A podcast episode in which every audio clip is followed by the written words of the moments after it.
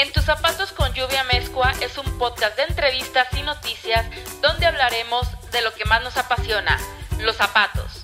Nos pondremos en los zapatos de emprendedores, diseñadores, fabricantes, proveedores, creativos, académicos y demás apasionados por el calzado. Además, te recomendaremos qué hacer, cómo hacer y dónde hacer tus proyectos de moda. Comenzamos.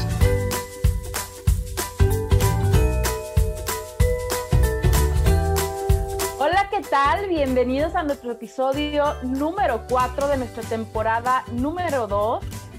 Todos, muchísimas gracias por darle clic y estarnos escuchando el día de hoy.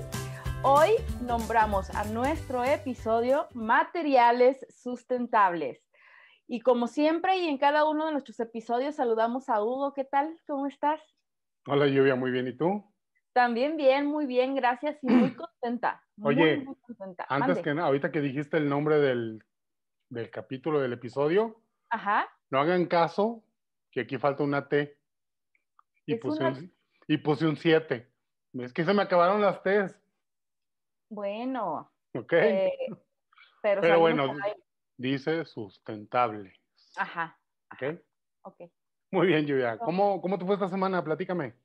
Oye, súper bien, estuvimos por ahí trabajosos, estuvimos este, con mucho, con mucho eh, proyecto dándole seguimiento, algunas asesorías súper interesantes que nos han caído por ahí, pero tuvimos un día de asueto, eso fue increíble porque tuvimos muchas cosas que hacer el lunes que acaba de pasar, entonces eh, como grabar el, este episodio. Los, los, emprendedores nos deben de entender que los fines de semana y los días de asueto son días de chambear en el, en el proyecto propio. Así es. Y pues nosotros lo hacemos con muchísimo gusto, la verdad. Sí, oye, y hablando del tema materiales sustentable, sustentables, perdón, es increíble la cantidad de materiales sustentables que están saliendo ahorita a la luz, ¿no? De, y, sobre todo nacionales, hechos por gente mexicana que está preocupada por el tema ambiental. Y creo que, eh, no sé cómo veas tú el tema de la circularidad.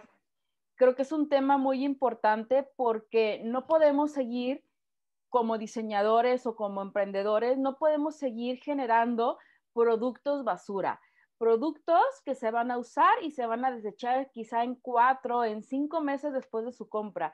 Tenemos que empezar a ser mucho más conscientes desde la gestión de una colección para poder empezar con esta conciencia social, ambiental y económica. Claro, a final de cuentas, este, lo hemos platicado en algunos otros episodios. Hemos tenido invitados que nos han guiado por este tema de la, de la circularidad y no es más que el sentido contrario del consumismo. El consumismo ahorita no, nos tiene, pues ya en, en, términos de béisbol, en 3 y 2. Así es. Al planeta nos lo estamos acabando con generación de basura, contaminantes al aire, este, y una gran cantidad de, de desechos que la verdad no sabemos ni qué hacer con ellos. Ropa que, pues, este fast fashion que también lo único que genera es dos, tres puestas y luego ya dices, ¿qué hago con él? Y si es, es, un problema, tenemos que adoptar este, este tema de la circularidad de ya. Le hemos platicado cómo podemos adaptar ciertas prendas, cómo podemos seguirle dando vida a otras prendas para seguir manteniendo este, este producto con vida. Cómo podemos a lo mejor en, un, en un, a lo mejor en un esquema de, de venta de segunda mano, por así decirlo, lo hemos experimentado. La gente ya no tiene ese prejuicio de esto es usado, sino esto es un tema de que le puedo dar una segunda vida a algo que a lo mejor una persona por diferentes razones ya no lo usa. Así es, una segunda vida, una segunda oportunidad y quizás hasta una tercera, ¿no? Y el tema también, y lo habíamos comentado ya, la parte de heredar productos o generar productos con posibilidad de herencia, ¿no? Todos estos productos de piel o productos con mezclillas eh, crudas, que, tengan muchísima más durabilidad y que tengan una, eh, una posibilidad de arreglo o, un reajuste, pues es súper interesante. Pero hemos tocado mucho este tema de materiales sustentables, de procesos y demás, pero hay un tema dentro de estos pilares que es muy importante y creo que el tema de la responsabilidad social es importante tocarlo porque eh, creo que sumamente, eh, pues un, un, tema de valor la parte del trato y comercio justo hacia nuestros artesanos, ¿no? Esta responsabilidad social que tenemos que tener hacia el trabajo artesanal, ¿sí? Y tener todo este respeto y admiración por todos estos maestros que han vivido haciendo sus procesos artesanales por décadas, por, perdón, por, eh, por generaciones enteras, ¿no? Que son eh, procesos que se van heredando. Sí, son temas que ya están más en el ámbito de lo ético, pero no por eso debemos de dejarlos fuera. A final de cuentas, son temas que tenemos que incluir en este tema de, de sustentabilidad, porque es la base. Es la, a final de cuentas, estamos hablando de un respeto tanto al consumidor, a los proveedores, al planeta, y cómo podemos vivir juntos en este ámbito de, de responsabilidad sin dañar, poner por encima el bienestar social hasta en, de, un, de un bienestar propio. Así es. Digo, y lo habíamos platicado también en alguna otra ocasión, todo este tema de plagio de procesos y diseños mexicanos de grandes marcas y también el abuso que se le ha dado a utilizar todos estos bordados de Oaxaca o de Chiapas o todo esta, eh, este proceso de Shakira de los, de los la verdad es que es, una, es como un exceso, ¿sabes? Siento que a veces ni siquiera se les paga, no, no es que, eh, no, eh, que sea en todos los casos, pero a veces tengo la percepción de que existen algunos, en algunos momentos la posibilidad de que no se les esté, esté pagando de una manera justa y pues al final son sus diseños, son son sus procesos y que pues creo que por ahí ya estaba eh, por generarse una ley de protección a, los diseños y los procesos artesanales. Eh, ignoro en qué vaya el tema, pero sí tengo conocimiento que por ahí iba. Y bueno, eh, por ahí hicimos una investigación. Según la encuesta nacional del consumo cultural en México, en el 2017 se hizo un, conteo, una encuestita, donde se resultó que 13 millones de personas se dedican a fabricar algún tipo de artesanía. Y de estos 13 millones de personas, 2 millones de personas se dedican al textil artesanal. Y bueno, para profundizar en este tema, nos vamos a poner en los zapatos de Juan Carlos y Belém Salazar. Juan Carlos es un experto en fibras naturales y ha participado en programas de investigación y desarrollo tecnológico en el CONACIT, en el CIATEG, en la Universidad de San Luis Potosí, entre otras instituciones. Ha ocupado varios cargos en cámaras locales, nacionales e internacionales. Actualmente es director general de la Compañía Mexicana del Desierto SADCB, es presidente de Fibertex, es fundador de la Universidad de Matehuala y es creador de los centros de tallado mecanizados para la extracción de fibras de agave en el desierto mexicano. Vamos a la entrevista.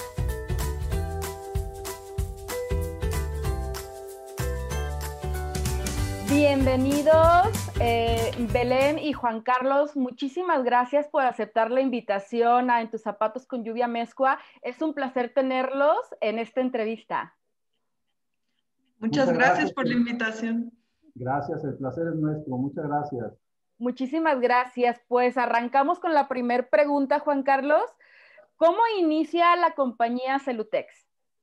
Muchas gracias. Inicia en 1994 eh, a partir de la eh, política de los tiempos eh, ahora mal llamados neoliberales, en la cual este, se abrió el mercado mexicano al mundo en todos los aspectos y la detección de las oportunidades de proveer de fibras a diferentes países nos llevó a la creación de la Compañía Mexicana del Desierto, que es la, eh, la que fabrica las marcas Celitex conocidas en el mercado, para la, eh, la distribución de, de, diferentes productos.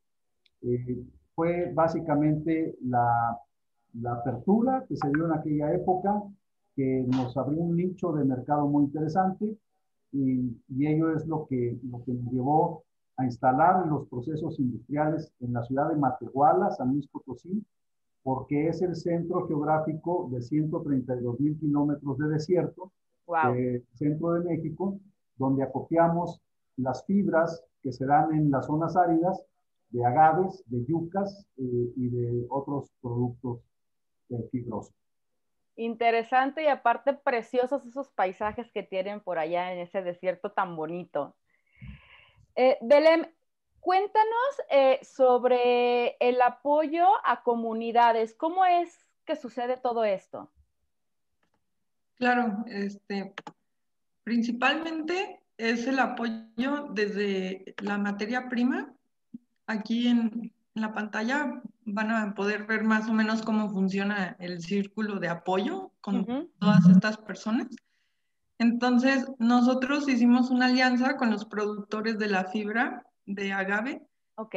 Nosotros le compramos la fibra tallada y así la procesamos para hacerla textiles y, y aparte también en colaboración con mujeres este, de, pues del desierto mexicano también les damos las herramientas y este, capacitación y todo lo necesario para poder hacer productos de valor agregado. Dado caso, pues a partir de las telas que nosotros producimos, ellas las convierten en productos terminados. Entonces, digamos que tanto los productores como las costureras ahí están generando un ingreso para que sean, pues ahora sí, financieramente independientes. Okay. Y muchos de estos casos las costureras también son esposas de los mismos productores. Entonces esto puede llegar a representar un ingreso doble o incluso triple a sus hogares. Y pues nosotros también lo que hacemos es que celulosas y fibras naturales, que es la parte de la comercialización, pues saca estos productos y las telas al mercado. Wow, entonces tienen eh, todo este círculo virtuoso que, que comentas, súper interesante. Juan Carlos, eh, ¿cómo es que deciden generar este tipo de apoyos a, estas comunidades? Eh, Lluvia, pues mira, todo empezó porque eh, vimos que nos dimos cuenta que la compañía mexicana del desierto no compite contra vegetables byproducts de Shanghai en China, por ejemplo sino que estábamos compitiendo contra toda una cadena de valor perfectamente estructurada en otros países emergentes, muy potentes en la cuestión de las materias primas, como es el caso de China, la India y Brasil. Y entonces nos dimos a, la tarea de ver por qué son esos países tan competitivos, por qué eh, tienen el mercado surtido y nosotros en México no, considerando que el agave es, un, es una especie mexicana. O sea, de las 204 especies de agave que existen en el planeta, 195 son mexicanas. O sea, no hay en el mundo, antes de que llegaran los españoles, no había conocimiento de estas plantas en el viejo mundo. Eh, y, entonces, si nosotros somos los, los propietarios legítimos del agave, eh, pues ¿por qué Brasil es una potencia? O Tanzania, por ejemplo, que es una potencia en, en Enequén. Si el Enequén es mexicano, el Cisal es de Yucatán, eh, ¿por qué teniendo tanto a Tequilana Weber en Jalisco no tenemos textiles de tequila? ¿O por qué el Ixtle de Chuvilla, que una vez fue la potencia mundial en fibras para cepillería, se hacen cepillos de esos de las cerdas de crema, pues qué es lo que pasa, qué pasa con nosotros, los mexicanos, qué sucede. Y pues nos dimos a la tarea de ir a visitar esos países. Y fuimos a China, fuimos a Brasil, fuimos a los, a los países que son generalmente una potencia en las materias primas que se usa en la industria textil, eh, que es pues las fibras vegetales naturales y obviamente las animales coinciden en que son estos países China y Brasil, la India, Bangladesh, etcétera. Eh, Filipinas, un poco el, el, Oriente Lejano. Y fuimos y nos metimos hasta las fábricas y nos metimos en las casas de los trabajadores en, en, Shanghai, en varias provincias, en China.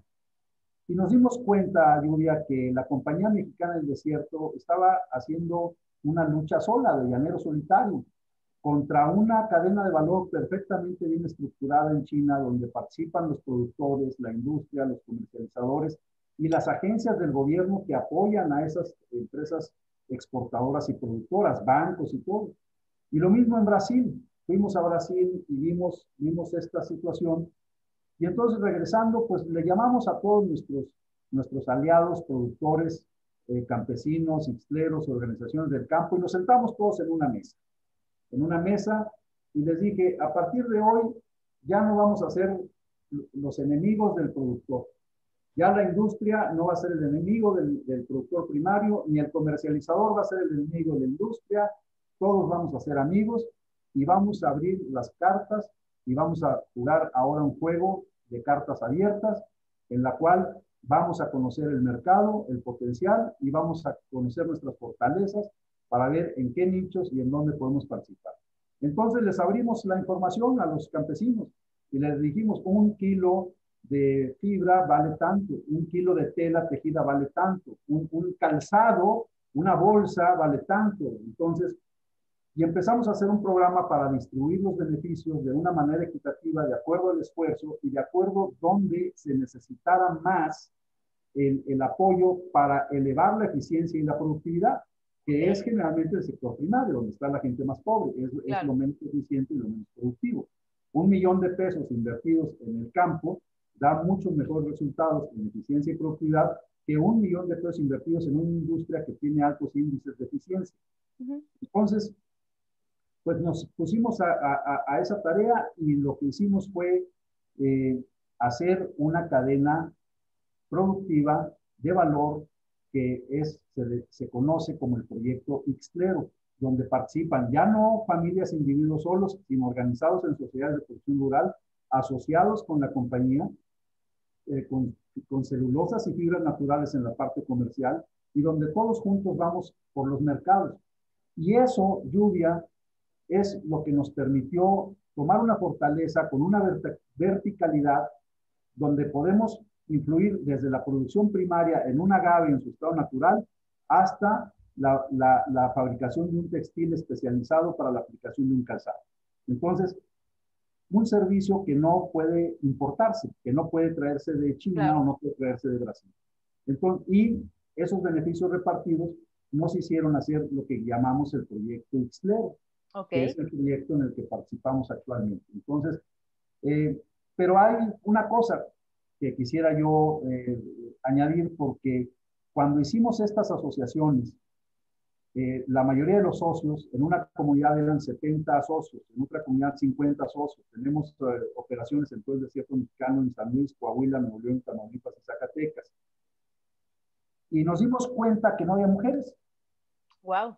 Se nos olvidaron las mujeres, puros hombres eran los socios. Y en un, un día que invitamos a un gobernador a que conociera la operación en el, en el desierto, había muchas mujeres atrás de la cerca y me llamó una de ellas y me dice, oiga, ¿y nosotras qué vamos a hacer? Y dije, ah, caray, pues, pues sí, se nos olvidaron las mujeres, este, y, y porque esta actividad del, del IXTE la extracción está históricamente vinculada con una actividad masculina, porque okay. es muy dura, es muy difícil. Y dijimos, sí, es cierto, o sea, hay, hay mano de obra, hay señoras, hay mujeres en las comunidades. Y entonces fue cuando cuando empezamos a diseñar líneas de producción para la fabricación de calzado y bolsa, que tengo el enorme orgullo de haber invitado a tu papá, obviamente, por un lado, y luego en el diseño que nos ayudaste a diseñar todos estos extraordinarios productos para que las mujeres más pobres del país, que vienen en condiciones de verdadera extrema pobreza, se integraran. Okay. Y, y si tú te acuerdas, sí. eh, la, les tuvimos que enseñar hasta cómo se pone una aguja en una máquina de coser. Sí. O sea, la, la, formación laboral era de, no era de cero, era de menos 100. La Así cultura es. laboral. Tuvimos que hacer muchas cosas.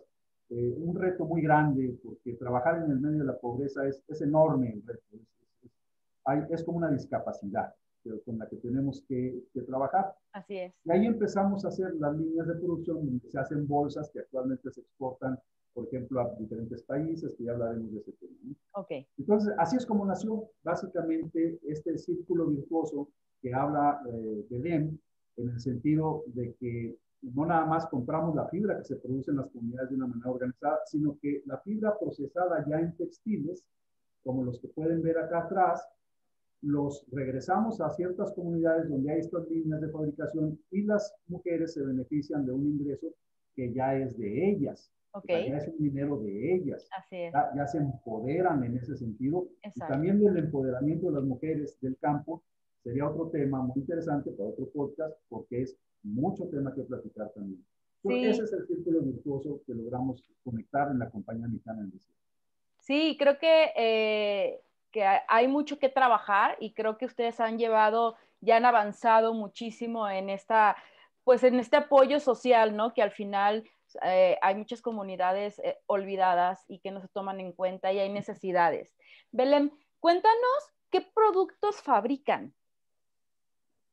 Claro, pues este, como bien mencionábamos, es desde los hilos y, fibras talladas.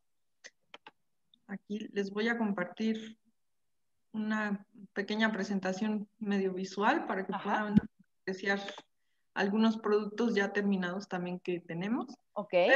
este, pueden consultar nuestras redes sociales que al final las mencionaremos y nuestra página web. Entonces, aquí sí se alcanza a ver. Sí. Muy bien. Bueno, de, a partir de los hilos se hacen las telas. y, y, a partir de estas telas, que son en tres materiales distintos. Lo que es celulosa, fibras de agave, en específico el ixtle, y aparte también combinación de celulosa con yute. Entonces, aquí las bolsas que normalmente nosotros manejamos son a partir de estas telas y vienen en diferentes formatos. Un formato grande. Este, aquí viene lo que es una bolsa de Ixle, que es un poco más tradicional con colores mexicanos. Ok. Muy vivos que pues ha sido, pues ahora sí un producto bastante atractivo, tanto para el consumo nacional como internacional. Ok. También tenemos las partes de bolsas que son un poco más vestidorcitas, que estos productos pues las hacen las señoras también. Ok. Y pues es como una forma también de fomentar el orgullo de, este, pues que las mujeres mexicanas, o al menos empoderar a, todos nuestros clientes de que presuman la belleza de estos diseños. Ajá. Y, y pues sí nos ha tocado veces que, por ejemplo, ven nuestros productos exhibidos en hoteles o también en tiendas y los mismos productores pues se alegran de que su trabajo sí está siendo reflejado y pues también les ayuda a tener como ese orgullo de que pues, es un trabajo que yo hice y es una tela que se reconoce bastante fácil. Además de las bolsas, tenemos productos del hogar, como manteletas, canastas, em, aquí, perdón, canastas. Ok. Bolsas para botellas también, como para regalo. Y la nobleza de este proyecto es que no nos ajustamos solamente en telas y productos terminados, sino que pues diseñadores o incluso personas comunes pueden adquirir estas telas y también ellos trabajar en productos que pues ahora sí hasta a nosotros nos ha sorprendido. Ha habido una señora que nos compraba tela y los hacía tortilleros. Incluso pues hay muchas aplicaciones para pues diferentes tipos de industria. Entonces, pues desde la minería, desde este, pues el calzado, accesorios, moda, el industrial, proyectos de interiorismo, de diseño este, arquitectónico también y mueblero. Entonces, un producto bastante noble en cuanto a eso. Así es. Y aparte, los materiales son increíblemente bonitos visualmente tienen, eh, gritan que son artesanales y que son eh, totalmente naturales, ¿no? Tanto los procesos de teñido y los procesos de tejido y demás. Juan Carlos, cuéntanos eh, un poquito más eh, el tema de la exportación de estos productos o estos textiles. Claro que sí, Julia. Bueno, y en atención a, los jóvenes que escuchan tu podcast y a, todo tu público, quiero comentarles que que nosotros, los de la generación X, porque no somos millennials, eh, pues nuestro proceso de exportación fue muy diferente, fue muy complicado en aquellos años iniciar procesos de exportación porque no había las tecnologías ni teníamos acceso a la información, ni a la logística, ni a los mercados. Entonces los que exportábamos éramos muy pocos, muy pocas personas, muy pocas empresas. Eh, y fue un proceso completamente completamente diferente que obviamente en nuestro tiempo, eh, cuando empezamos a exportar hace un poco más de 30 años, pues había que acudir a los mercados personalmente, había que hacer viajes, había, eh, éramos una especie de Marco Polo moderno, porque teníamos que llevar todos los protocolos de, de, de comportamiento, de educación, de cultura, de etiqueta, teníamos que llegar a ver un cliente a un país y teníamos que estudiar pues qué, quién era su presidente, qué, qué, economía tenía, si era una monarquía, si era una república, eh, aprender a saber de quién, de no hablar de qué temas que fueran sensibles para ese país, meta, etcétera. Eh, y lograr pues básicamente trabajar con, con brokers importadores. Era prácticamente imposible llegar al, al mercado final, al mercado meta porque, porque se, requería una estructura, pero el mercado estaba perfectamente bien estructurado en, etapas, gracias a la gran herencia de los ingleses y su orden en, los, en las etapas del mercado que nos han heredado prácticamente a todo Occidente, pues acudíamos con las, las empresas que podían hacer ese trabajo y exportar. Entonces, pues fueron esfuerzos muy grandes de, comunicación, trabajamos con Telex, no había ni siquiera este, fax. El fax cuando llegó fue algo mágico, ver un fax que, que, llegaba una imagen de otro país con una foto de un producto, una persona, era, era, era como magia, ¿no? Eh, y nos apoyábamos mucho en las embajadas. Las embajadas tenían siempre la función de la agregaduría comercial, que eran los encargados de la promoción del comercio. Y, y como era muy caro tener un Telex, o una comunicación, o hablar por teléfono, por ejemplo, a Moscú, que exportábamos a Rusia cuando era la Unión Soviética, había que hacerlo vía una operadora en Roma que nos conectara con, eh, con el cliente en Moscú, y era carísimo, carísimo. Hacer una llamada telefónica era, era invertir un dineral en eso. Entonces, ¿qué hacíamos? Íbamos a las embajadas, íbamos a las agregadorías comerciales, hacíamos mucha relación con, con, con las gentes asignadas a, a, los mercados específicos y, esa era la forma en que trabajábamos mucho. Entonces, los inicios fueron, fueron así, fueron difíciles, tiene su parte bonita también. Los viajes. sí, claro. obviamente, pero, pero fue muy complicado. Muy complicado, pero afortunadamente este, eh, aquellos inicios eh, nos dieron prestigio, nos fueron abriendo el mercado y fuimos conociendo otras etapas. Finalmente eh, abrimos una empresa en San Antonio, Texas, que se llama CND Fibertex, que, que, atiende las necesidades para Norteamérica, ya sea en Estados Unidos y Canadá. Y a partir de esa empresa eh, eh, podemos nosotros también detectar necesidades y darle mejor servicio a nuestros clientes. Okay. Pero este, ahora las cosas son muy diferentes. Tú puedes exportar desde, desde donde estés prácticamente. Tienes muchas herramientas. de hecho, nuestros alumnos en la Escuela de Emprendedores eh, una de las materias, tienen que hacer una importación exportación real para pasar la materia y lo hacen apoyándose en Alibaba, en muchas redes, en muchas cosas. sí, ya, ya los medios digitales son de verdad, agilizaron el mundo. Nos conectaron a todos. Y con esta pandemia que estamos viviendo en el 2020, que, que empezó el año pasado, creo que este ciclo de cambio de modelo de negocios el virus lo que hizo fue terminar lo que se tenía que terminar tarde o temprano y empezar otros modelos de negocios diferentes. Entonces, pero eso ya, ya eh, hablará también Belén un poquito más tarde. Ok, tengo entendido que tienen ciertas certificaciones o acreditaciones, eh, como platíquenos, por ahí en ANOM.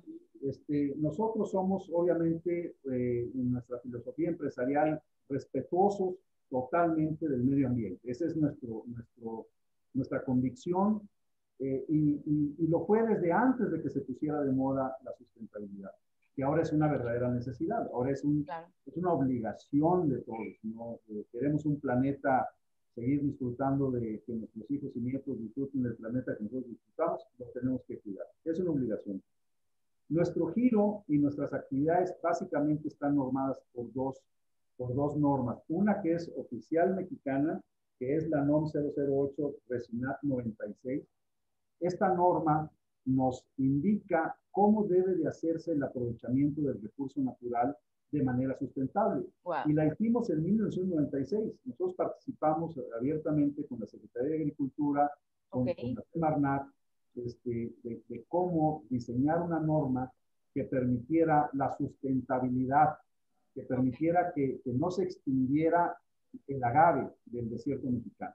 Entonces, la norma nos marca cómo debemos de podar una planta, cómo la debemos de aprovechar, cuándo la debemos de aprovechar y, y, cuántas puntas de las pencas tenemos que dejar para que la planta no muera y dónde no pegarle a la planta en el corazón para que no se seque, etc. Entonces, nosotros hacemos eso. Adicionalmente, hay una, una norma que no es obligatoria, es de aplicación voluntaria, que es una de las que se conocen como las, la NMX. Ok.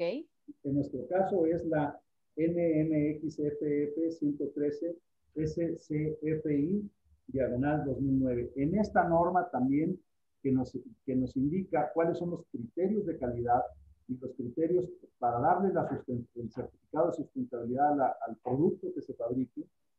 También tenemos el orgullo de haber participado en la construcción de esta norma junto con el Comité de Normalización de la SAGAR.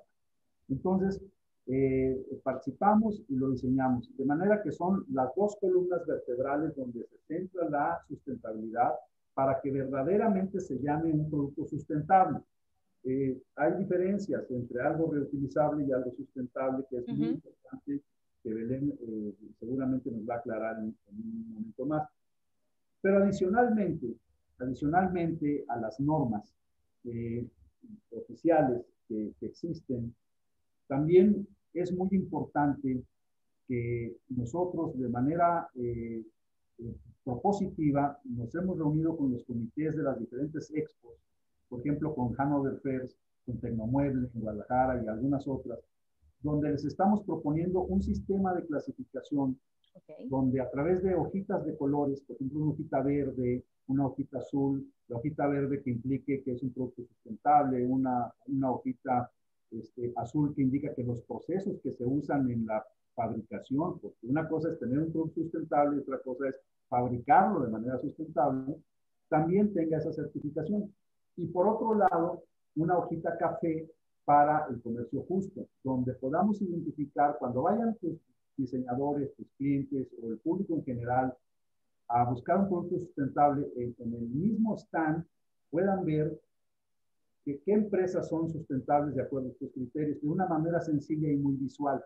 Okay. Porque hay mucha confusión en este, en este tema y es muy importante empezar a trabajar sobre cómo cómo publicar. Y también es importante que los clientes, los diseñadores que utilicen estos textiles y los fabricantes que lo lleven y los comercializadores puedan transmitir ese mensaje hasta el final, hasta el final de la cadena. La, la comunicación transparente, ¿no? Realmente que hasta dónde es sustentable y, hasta dónde no podemos decir que lo es, porque es un tema muy delicado y más en estos tiempos.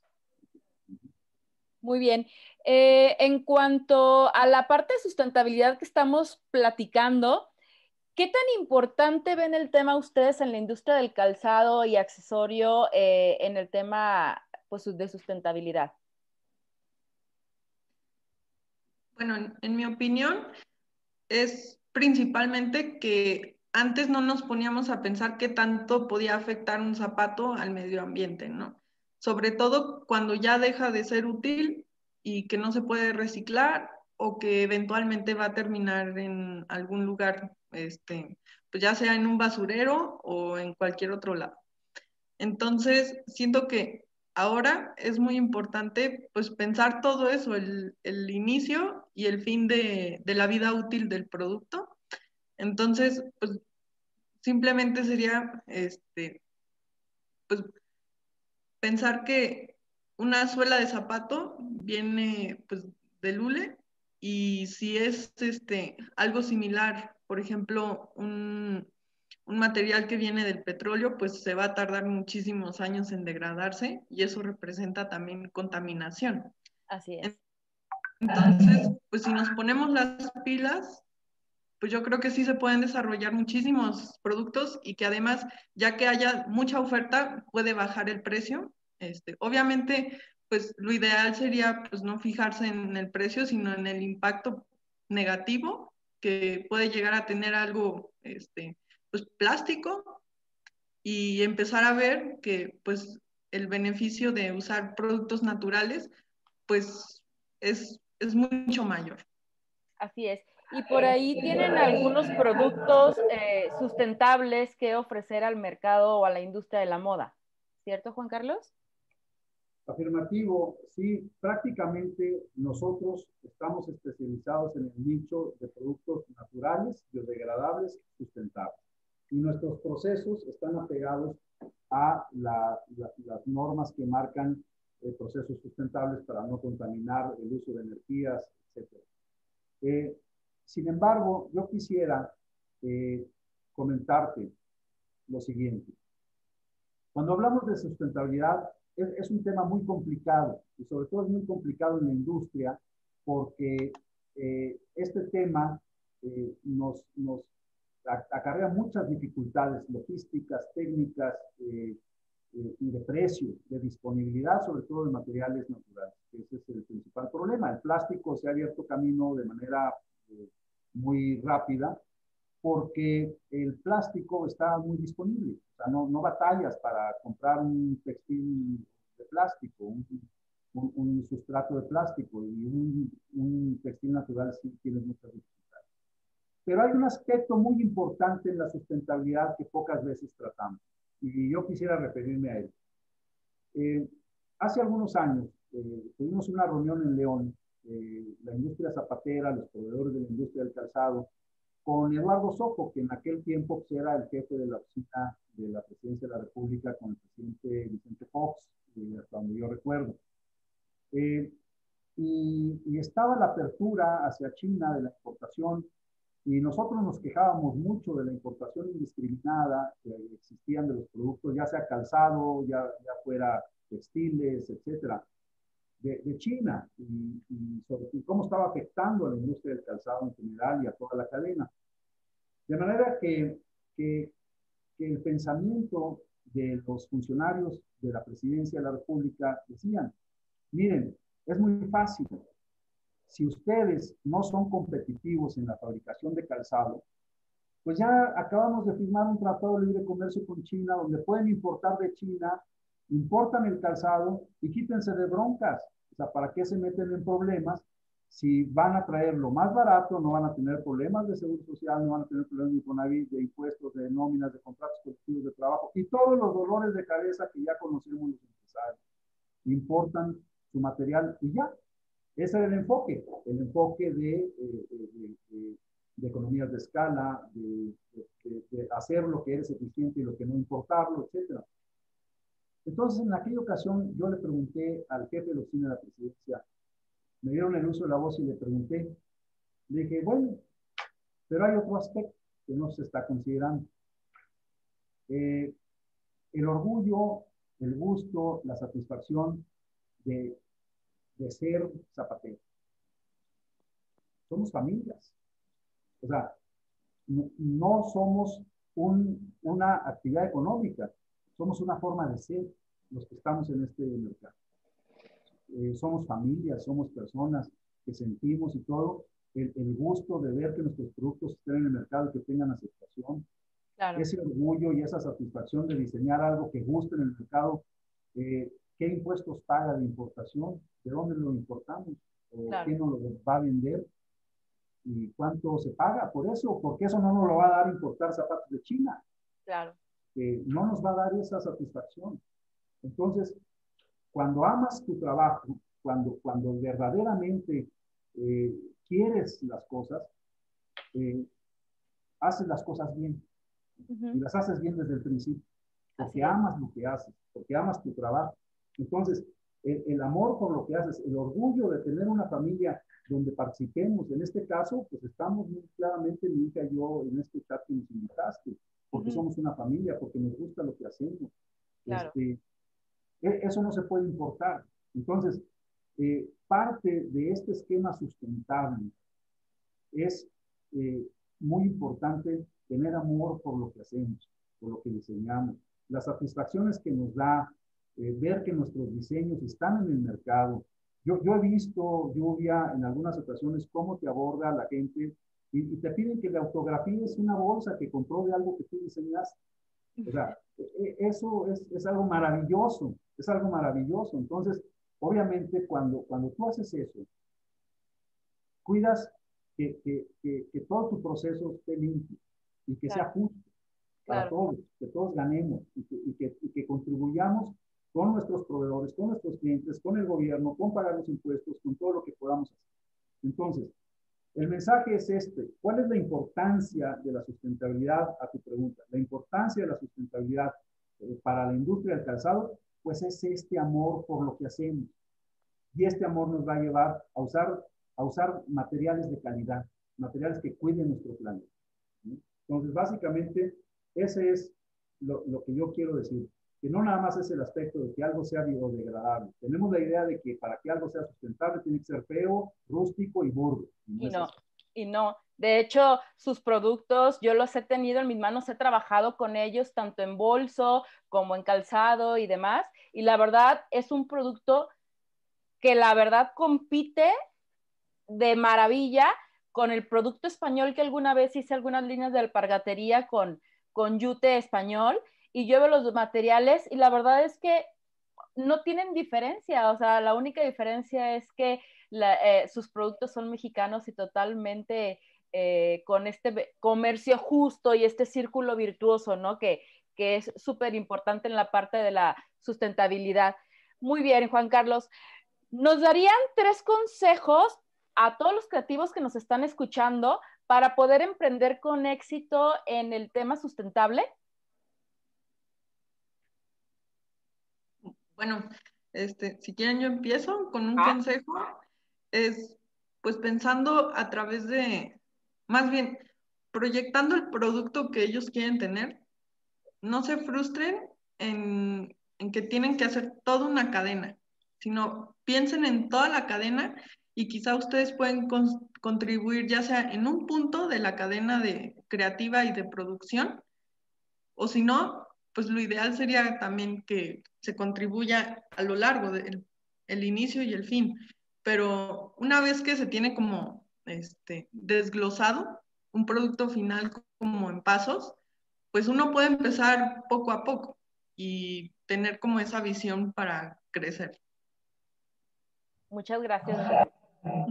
Sí, pues, pues yo quisiera eh, comentar y darle eh, la siguiente recomendación. Obviamente, es esto que nos preguntas, Lluvia, es muy difícil porque cada caso tiene una recomendación, una sugerencia, un consejo que dar muy específico, pero sí hay ciertas reglas generales de qué platicar cuando hablamos del tema de, creatividad y sustentabilidad.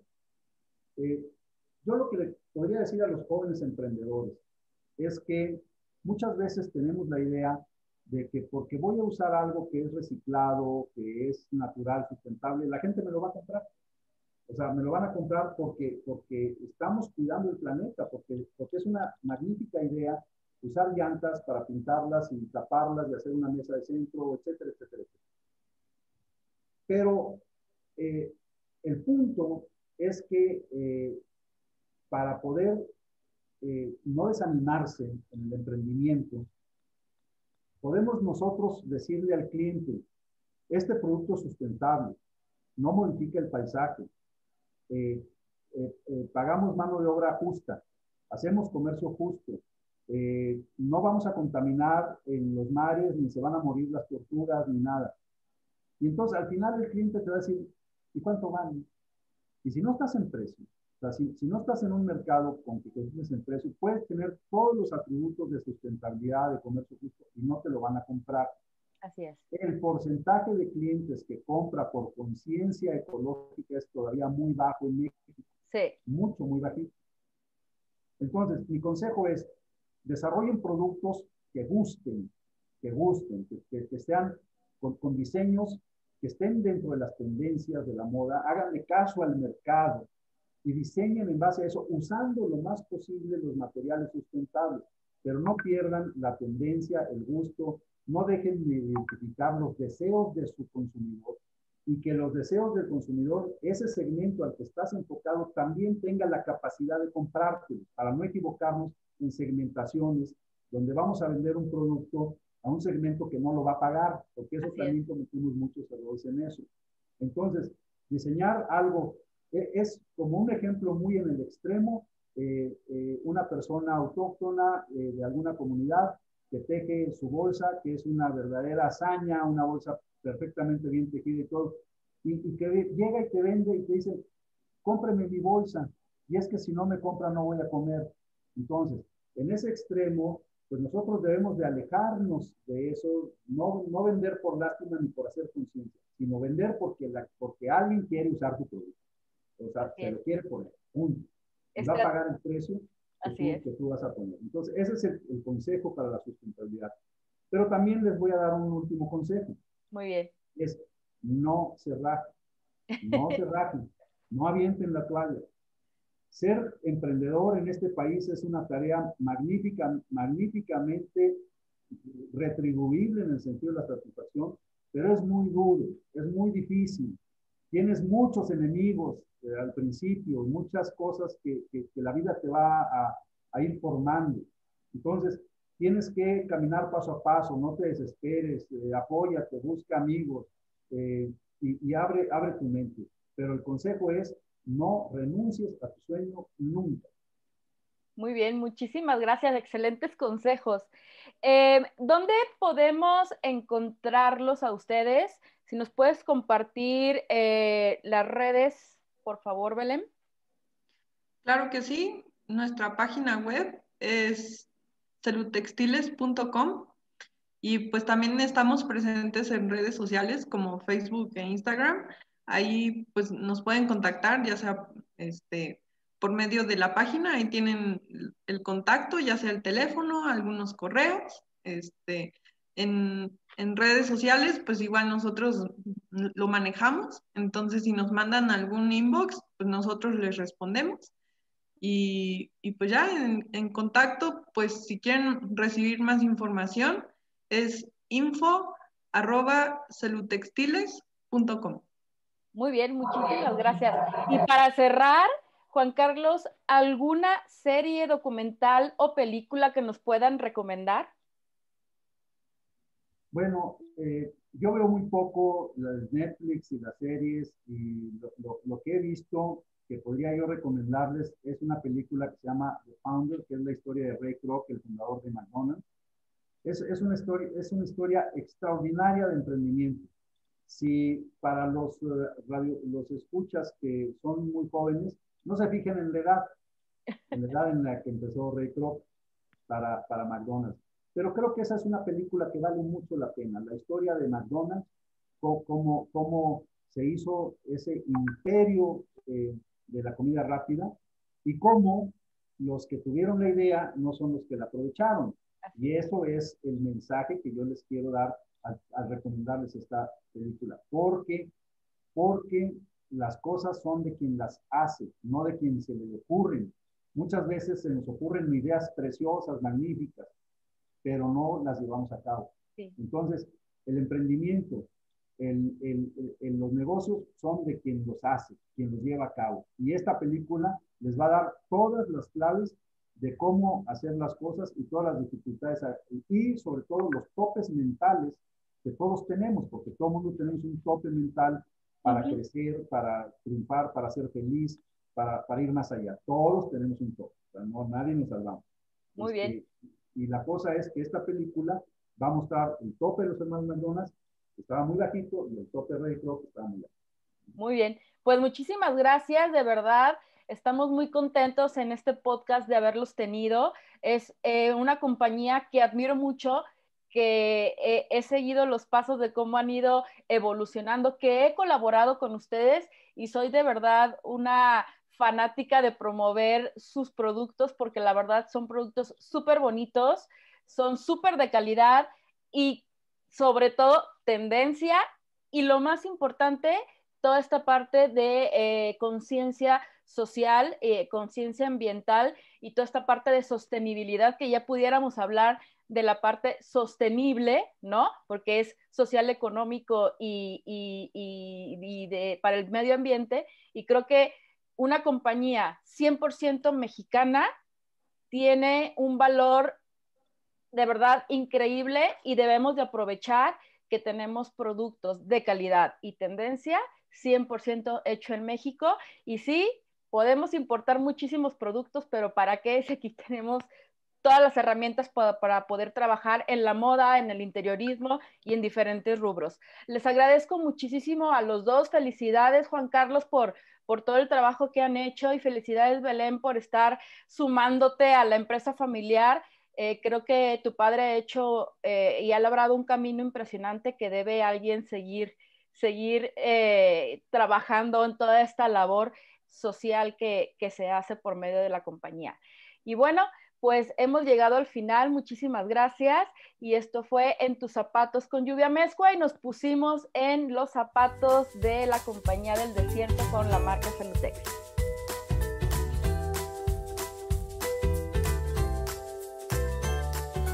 Y estamos regresando a la entrevista. ¿Qué tal el tema? La verdad, creo que se notó un poco que me apasiona la, la compañía y sus materiales. Es que de verdad son increíbles.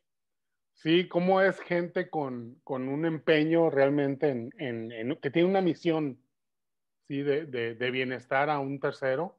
Obviamente ellos, pues es parte de un negocio, pero parte de este negocio es organizar y, repartir de manera justa a, quien le corresponde.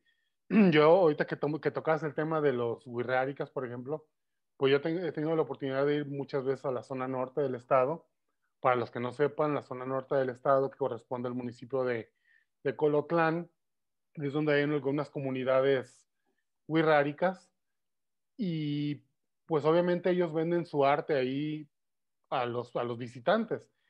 Y es increíble verlo y lo vemos en cualquier rancho, en cualquier, en cualquier ciudad, en cualquier ranchito, en cualquier pueblito. Vamos a comprar artesanías y les regateamos. se me hace fin de mundo que vayamos con ese descaro a regatearles unos pesos a un trabajo que no nomás tiene la dedicación y la, la, hechura tan fina, sino que corresponde a una tradición que debemos de respetar, que debemos enaltecer, y se me hace un descaro y una desfachatez que, que le regateemos 50 pesos, 100 pesos, cuando es orgullosos debemos estar de, de pagar lo que nos pidan por este tipo de trabajos. Y justamente, pues es lo que nos comentaban, que pues hay que, hay que, hay que ser justos socialmente con estas, con estas comunidades. Pero bueno, tú tuviste una experiencia muy directamente este, en esta situación, con esta empresa. Platícanos cómo fue, porque de entrada, estar en el desierto, pues para nada es fácil. No, estuvo súper padre porque eh, presenté yo una pasarela en la feria de Ampic hace bastantes años, en los inicios de mi carrera, de tendencias de moda. Y eh, era la pasarela en la mañana y en la tarde yo di una conferencia. Y di una conferencia del el tema del diseño industrial en la industria, eh, pues la problemática que había en ese momento en que no se aceptaba o, o no existía como tal un diseñador en, la industria, ¿no?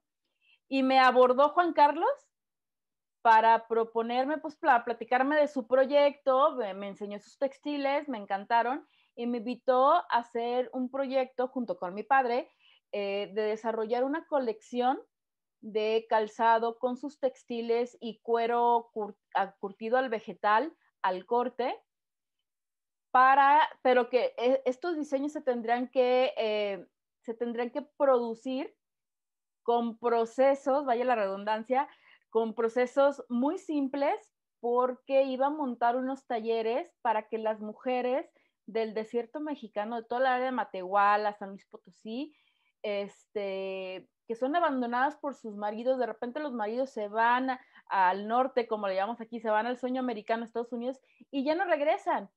Y las mujeres se quedan abandonadas sin sueldo y con hijos, entonces, pues no tienen quien les cuide los niños y demás. Entonces se hicieron unos talleres en cerca de, las comunidades más grandes para que las mujeres fabricaran eh, calzado y bolsos eh, con procesos un poquito más, eh, un poquito más simples para poderse sostener. Y obviamente, pues la parte de, de, diseño y desarrollo, moldes y todo esto fue donde intervine yo, mi padre en la parte de procesos y Juan Carlos con la parte materiales y pues coordinar todo ese proyecto que aparte de hacer los textiles, provee esos textiles para generar producto y les ayuda a comercializarlo. Sí, y vemos, sí, me imagino, y vemos cómo, esta, cómo este esfuerzo de Juan Carlos y de, y de Belén van de la mano con los objetivos de la ONU con, del desarrollo sostenible, perdón. Son, son 17 objetivos que, se, que marcan esta pauta desde el punto de vista ético, social, para un mejor desarrollo de las comunidades. Así es. por ejemplo, nos habla el uno que debe buscar el fin de la pobreza. Como número dos, hambre cero. ¿Sí? No podemos tener hambreados a, a los productores. Claro. Como número tres, buscar la salud y el bienestar. ¿sí? Como número cuatro, la educación de calidad. Número cinco, y que es súper importante, la igualdad de género sí, todos estos que hemos visto son un tema social, pero también en el tema de la contaminación. El número 6 tenemos como que es importante mantener el agua limpia y el saneamiento. El número 7, la energía asequible y no contaminante. Todas estas energías alternas que, que, podemos desarrollar. Trabajo decente y crecimiento económico como número 8. Esto que platicábamos de, precio justo, condiciones decentes para trabajar. ¿sí? la industria y la innovación en la infraestructura, siempre estar buscando la, mejora continua, la reducción de las desigualdades, que va muy de la mano, perdón, de la igualdad de género y la equidad, y empezar a buscar comunidades sostenibles, ¿sí? que, todo este esfuerzo permee a las demás, a las demás este, elementos de la, de la comunidad y que se haga una sinergia entre ellos.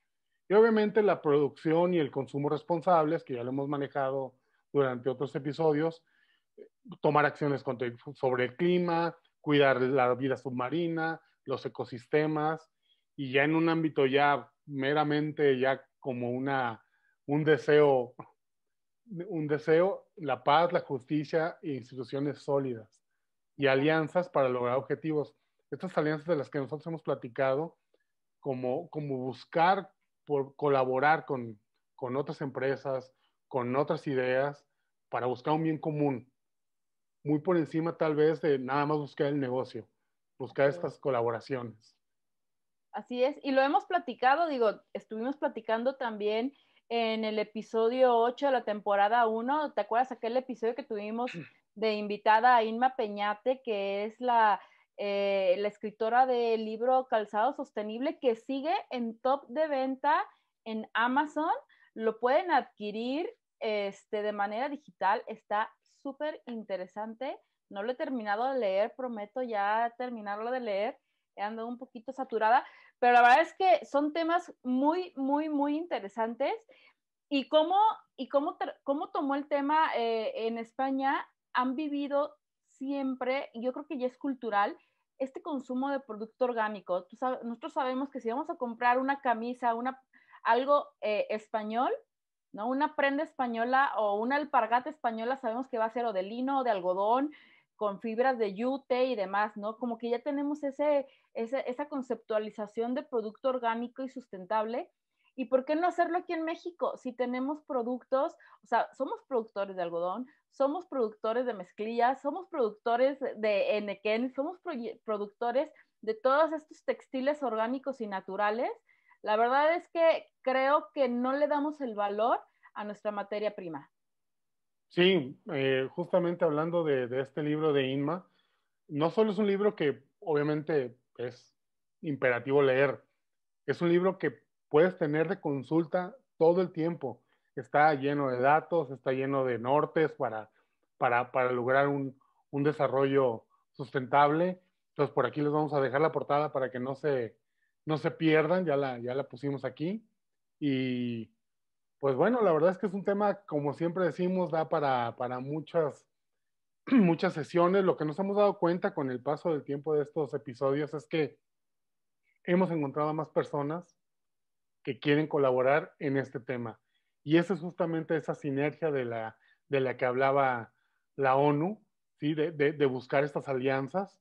Y este es un caso más, a final de cuentas, son las personas que alimentan ya en un tema muy personal uh -huh. este proyecto del podcast, pero que nuestra intención es que pues permee a todas las personas que, que nos escuchan. Así es, y que toda esta información de verdad la tengan de la mano y podamos generar cada vez productos más conscientes. Y bueno, Hugo. Sigue lo mero bueno. ¿Qué? ¿Le vas a dar un traguito a tu cervecita? Ah, mira, salud. Oye, eso calor. Salud. Yo con mi té. y vamos a los comerciales. Anuncios, anuncios comerciales. No se vayan, por favor. A nuestros anuncios comerciales de Doble L Studio, pues seguimos con la promoción y las inscripciones abiertas para el eh, curso que vamos a tener de Arma tu colección, como en las grandes marcas. Arrancamos el 19 de febrero. Son cuatro sesiones, ocho horas, eh, con toda tu constancia. Todavía hay lugares, quien se quiera, por favor, eh, inscribir está a tiempo. Y también si desean informes, pues mándenos por ahí un DM y les mandamos más información sobre el programa.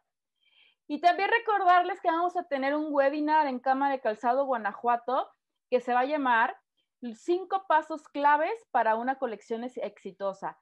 Va a ser el 10 de febrero. Está cerrado a solo empresas afiliadas a Cámara de Calzado, Guanajuato, pero si hay alguien que esté interesado, por favor, comuníquese con nosotros y nosotros podemos dar acceso por medio de Cámara de Calzado. Y pues las consultorías, Hugo, eh, seguimos por ahí eh, teniendo eh, costos especiales a todos nuestros, nuestros podcasters. Se, se, fíjate, ¿Me salió bien? Sí, te salió bien. Ya estás dominando el, el, el, el, argot. el argot del podcast. Fíjate, estamos haciendo un recuento hace, hace unos momentos de, de este inicio de año y nos hemos dado cuenta de una constante. Mm, a final de cuentas, si eres diseñador, obviamente pretendes tener tu marca, pretendes tener un producto, pero también nos hemos dado cuenta a través de, estas, estos años de consultoría que hay muchas personas creativas que quieren tener un proyecto de este tipo y que obviamente no tienen a lo mejor de entrada el conocimiento técnico de un diseñador, pero tienen la visión y tienen las ganas. Y eso es bien importante. Si, si tú tienes un proyecto que quieras desarrollar, nosotros te podemos ayudar. No es necesario que seas diseñador para tener una buena idea. Así. Sí, entonces anímate. Es, una, es un buen momento para emprender a final de cuentas. Las crisis son estas oportunidades que, que nos da la vida para, para realizar algo nuevo, para renovarnos y hay mucha gente que lo está haciendo. Entonces, si tú tienes un proyecto que, que creas que te podemos ayudar, con mucho gusto, ponte en contacto con nosotros. Y pues agradecerles también a todas las personas que nos han escuchado. El proyecto de, del podcast en YouTube está teniendo muy buen resultado. Por favor, este, si nos han escuchado, si nos escuchan, recomiéndanos, suscríbanse, eso nos ayuda muchísimo para, para el canal. Y pues muchas gracias. Seguimos en audio en Spotify, en Apple Podcast, en Google Podcast. Y pues muchísimas gracias a todos. La verdad, sus comentarios nos motivan y nos llenan de, de alegría. Sí, y de ganas de salir adelante, adelante y seguir mejorando conforme va pasando eh, un episodio y otro. Estamos buscando de verdad eh, personas que realmente puedan seguir sumando a todo este conocimiento y tocar temas cada vez eh, abarcar un poquito más en temas y en, procesos. Entonces, muchísimas gracias. De verdad estamos súper contentos porque hemos tenido, como dice Hugo, súper buenos resultados en, el podcast en YouTube. Y obviamente, bueno, en el, en, el audio también vamos eh, en crecimiento. Y bueno, pues se nos acaba el tiempo, Hugo. Muchísimas gracias, como siempre. Te quedó bueno tu letrerito con el 7. Aquí está mi 7, mi horrendo 7. Pero bueno, muchas gracias a todos. Y Lluvia, ¿dónde te encontramos? Pues en mis redes sociales como Lluvia Mezcua, en, en Instagram, en Facebook y en Twitter, por ahí ando. Y pues en las redes sociales también de Doble L Estudio y de En tus zapatos podcast. Muy bien. Pues muchísimas gracias. Y muchísimas gracias, Hugo. Yo soy Lluvia Mezcua y nos vemos en el siguiente episodio, que será el episodio número 5. Muchas gracias.